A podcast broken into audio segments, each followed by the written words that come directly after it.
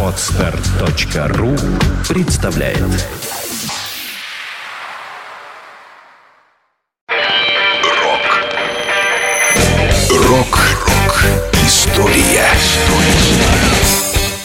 Сегодня 27 июля.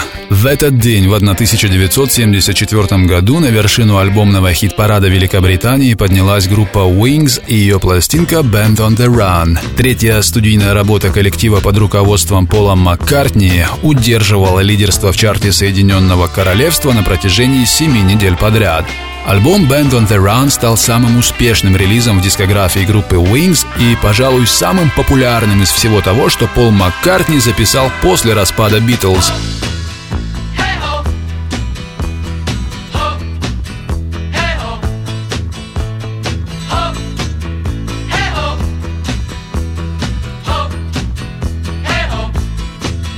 Работа над альбомом Band on the Run началась сразу же после завершения гастрольного тура 73 года группы Wings. Начав запись песен к альбому на своей ферме в Шотландии, Пол Маккартни и его супруга Линда вскоре приняли решение поменять климат и отправились на западное побережье Африки, в Нигерию. Маккартни представлял, как они будут весь день околачивать груши, валяясь на пляже и записывать песни по ночам. На деле все вышло совсем иначе. Первое, что музыканты увидели в аэропорту по прибытии в Нигерию, это большое количество вооруженных людей, а также зловонные канализационные стоки на улицах нигерийской столицы.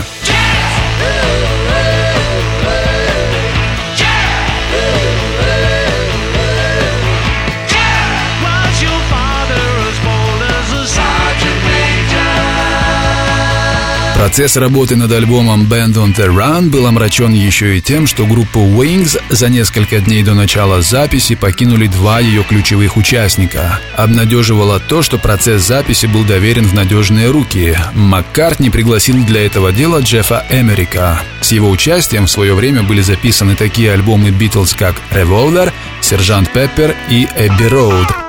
Еще одной неприятной неожиданностью стали отвратительные условия в нигерийской студии звукозаписи компании EMI. Само здание было самой настоящей развалюхой. Микшерный пульт был с дефектами, а единственный магнитофон, восьмиканальный штудер, был списан за выслугой лет.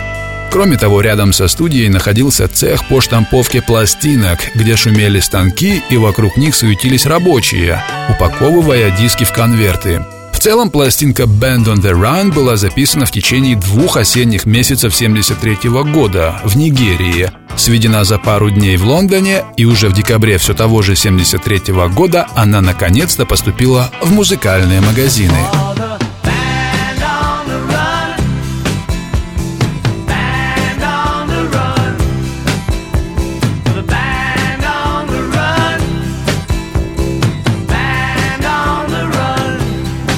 Рок FM.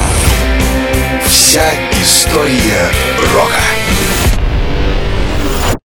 Скачать другие выпуски подкаста вы можете на podster.ru